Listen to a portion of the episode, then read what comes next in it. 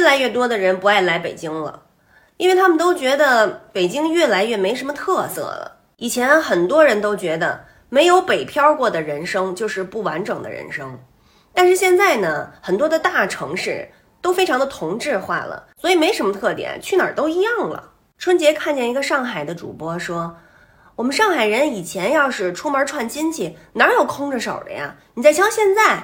还看见一个广东的父亲啊，问他孩子这个粤语的说法，结果呢，这个小朋友十个有九个全都说不对，因为他只会说普通话。但是看到山东的一个农村，百十来口的人吧，一起在那儿跪拜祖先，那个时候我倒是真觉得有点小感动。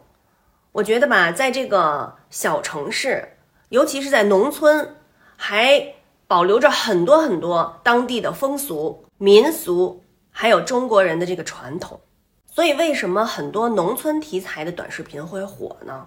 就是因为，在他们的镜头里面，有我们中国人人性的灵魂。